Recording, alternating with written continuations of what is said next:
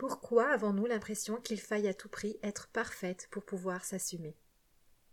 Est-ce que tu fais partie des personnes qui pensent devoir avant tout maigrir pour pouvoir briller?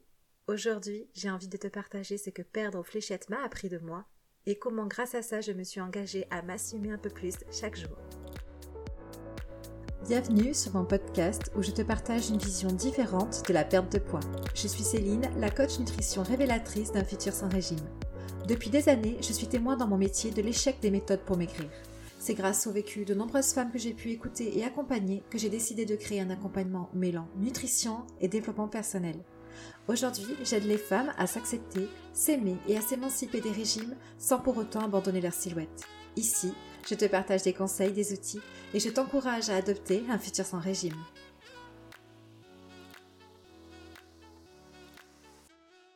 J'ai longtemps été une femme qui ne s'assumait pas. Et je ne parle pas de s'assumer au sens matériel, mais de s'assumer au sens de qui nous sommes. Je ne m'assumais pas et cela pouvait créer des situations plutôt embarrassantes et même souvent difficiles à vivre dans le quotidien.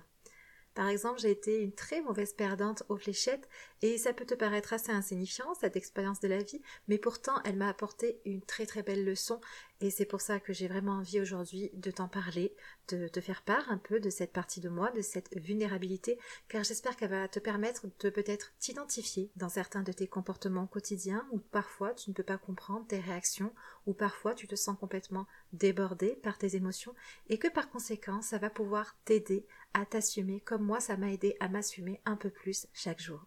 Donc on a eu l'idée un jour avec mon mari de s'acheter un jeu de fléchettes et c'était plutôt sympa, plutôt agréable, même je dirais d'y jouer tous les soirs d'été, avec notre petit verre à la main sur la terrasse. Mais le problème, c'est que moi, je débutais complètement avec ce jeu et mon mari, lui, avait quand même une certaine expérience, pour ne pas dire qu'il est doué. Il a cette capacité de faire des doubles centres, des triples vins, euh, un peu à la demande. Et si tu connais un peu les fléchettes, tu sais que ça peut vraiment être rageant quand on joue avec un adversaire comme ça qui envoie les fléchettes où il le désire. Et si tu ne connais pas ce jeu, eh bien sache que les doubles centres et les triples 20, c'est très difficile à faire. Je me trouvais donc très régulièrement à perdre et pour le coup, ça venait appuyer chez moi sur un point très sensible de ma personnalité, je n'aime pas perdre. Et c'était fou à quel point à chaque partie perdue, je ressentais en moi à la fois de la colère, mais aussi de l'injustice, et puis un petit peu de honte. Je pouvais être complètement débordée sur le plan émotionnel, avec très souvent des pleurs. J'ai pas honte de te le dire maintenant, à plus de 30 ans, je pouvais pleurer pour une partie de fléchette perdue, et ça n'est pas arrivé qu'une fois, crois-moi. Mais c'est parce que je souffrais. C'était pas juste l'histoire de perdre ou de gagner, bien évidemment. Je souffrais réellement de ne pas y arriver, de ne pas gagner, et ça a duré un certain temps comme ça, jusqu'à ce que je reconnaisse que je surréagissais à chaque fois, que ma réaction, elle n'était pas normale, et qu'en plus, elle m'entretenait dans de la souffrance alors que j'étais quand même censée passer un bon moment. Donc je te confie vraiment cette partie de moi, car je pense qu'on est nombreuses à vivre des situations pouvant être douloureuses, car elles vont venir réactiver des blessures au fond de nous. Et ce qui se jouait chez moi, donc bien évidemment que je n'ai pas compris tout de suite, hein, mais c'est que quand je perdais une partie de fléchette, c'est la croyance tu es nul, tu n'es pas capable. C'est précisément cette croyance-là qui venait hurler en moi au moment où je perdais. Et j'ai pu prendre conscience de cette croyance uniquement quand j'ai décidé d'assumer mon comportement et qui j'étais.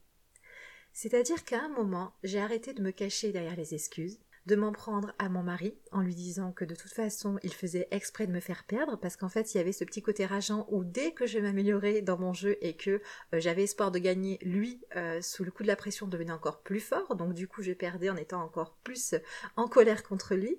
Et donc finalement je lui reprochais euh, le fait de gagner pour m'excuser dans mon comportement qui n'était absolument pas adapté à la situation. Donc oui je pouvais venir lui dire ça, ce genre de choses qu'il faisait exprès de me faire perdre jusqu'au jour où je suis quand même venue m'assumer dans cette souffrance.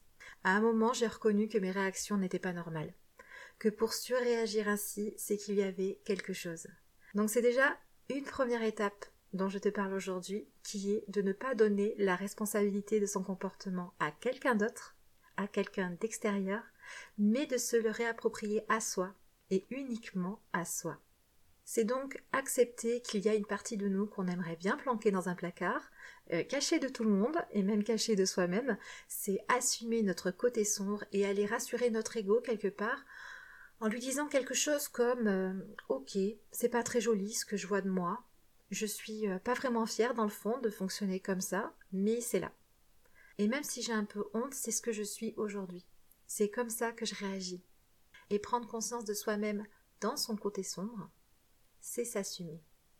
C'est important car à partir de cette prise de conscience et de l'acceptation de la situation telle qu'elle est, on peut aller travailler sur soi pour se diriger vers un comportement plus aligné avec qui on est, et en dehors de nos blessures, plus aligné aussi avec ce que l'on souhaite pour soi. Donc je n'ai pas arrêté de jouer aux fléchettes, et au contraire, car finalement c'était un moyen de progresser avec moi-même certes douloureux, certes désagréable, mais donc je me suis mise à continuer de jouer, à continuer de perdre, mais être plus attentive à ce qu'il se passait en moi à chaque partie perdue. Je suis allée m'observer avec toute la curiosité que je possède. Le but n'était absolument pas de venir me critiquer car je ne réagissais pas comme euh, je le voudrais, comme il serait bien de le faire, mais d'aller voir ce qu'il se passait en moi, où se trouvait le problème. Et puis en faisant comme ça, Progressivement, j'ai pris conscience de la pensée qui prenait toute la place de mon esprit au moment où je perdais. Donc tu es nul, tu n'es pas capable. C'est juste une pensée. Mais c'est une pensée avec laquelle je ne faisais qu'un et qui venait faire naître chez moi une émotion de colère, une émotion d'injustice et de la honte. Car à ce moment-là, je ne me sens pas assez. Même si ça n'est pas agréable, ça fait du bien quand même quand on prend conscience de ça, car on peut prendre du recul sur sa situation. Auparavant, je me vivais pas capable, pas assez quand je perdais aux fléchettes. Donc je perds, c'est égal à je suis nul.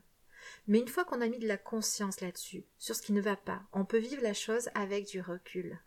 Je perds devient je suis en train de mal vivre la situation, car j'ai la pensée que je ne suis pas assez bien et que je suis nul. Et là déjà, ça rend la pensée moins crédible. Je ne fais plus qu'un avec elle, et grâce à ça, je peux la remettre en question. Je peux venir rationaliser la situation et travailler sur mon comportement.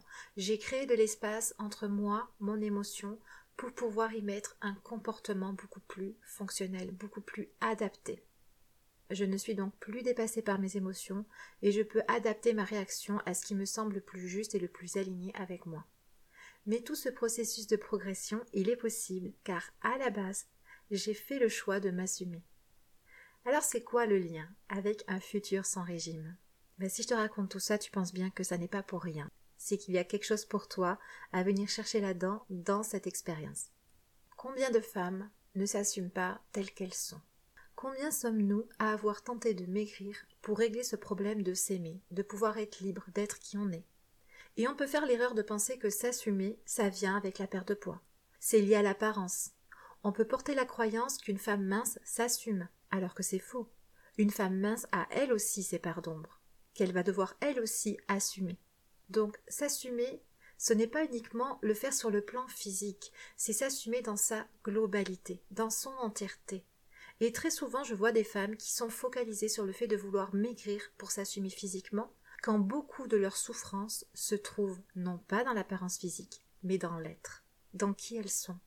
Alors j'ai envie de te poser quelques questions pour peut-être éveiller ta conscience à d'autres horizons, à d'autres façons de voir les choses, à d'autres possibilités. Quelles sont les parties de toi, et je parle de ton être, que tu n'assumes pas, avec lesquelles tu ne te sens pas aligné? À quel endroit ton ego prend-il le dessus sur ta vie? Et donc décide de ton comportement. As-tu déjà eu des réactions avec lesquelles tu n'étais pas à l'aise, ou pas d'accord dans le fond, mais que tu as ignoré S'assumer, et c'est la définition que je te propose aujourd'hui, tu as le droit de ne pas être d'accord avec ça, mais s'assumer pour moi, c'est à la fois accepter ce qui ne peut être changé et changer ce qui peut l'être. C'est aussi, à mon sens, avancer malgré nos peurs. Et justement, ça peut faire peur de s'assumer, parce que c'est se regarder tel que l'on est et voir ce qu'on peut faire avec ça. On a toutes des choses en nous dont on se passerait bien. Et parfois, on s'évertue à vouloir changer des choses sur lesquelles on n'a aucun pouvoir et que l'on devrait par conséquent accepter. Et à contrario, on accepte des choses qui nous font souffrir et que l'on pourrait changer. Je sais combien on vend la perte de poids comme la solution à de nombreux maux. Maigrir rendrait les gens heureux. Correspondre aux standards de beauté permettrait de s'assumer pleinement.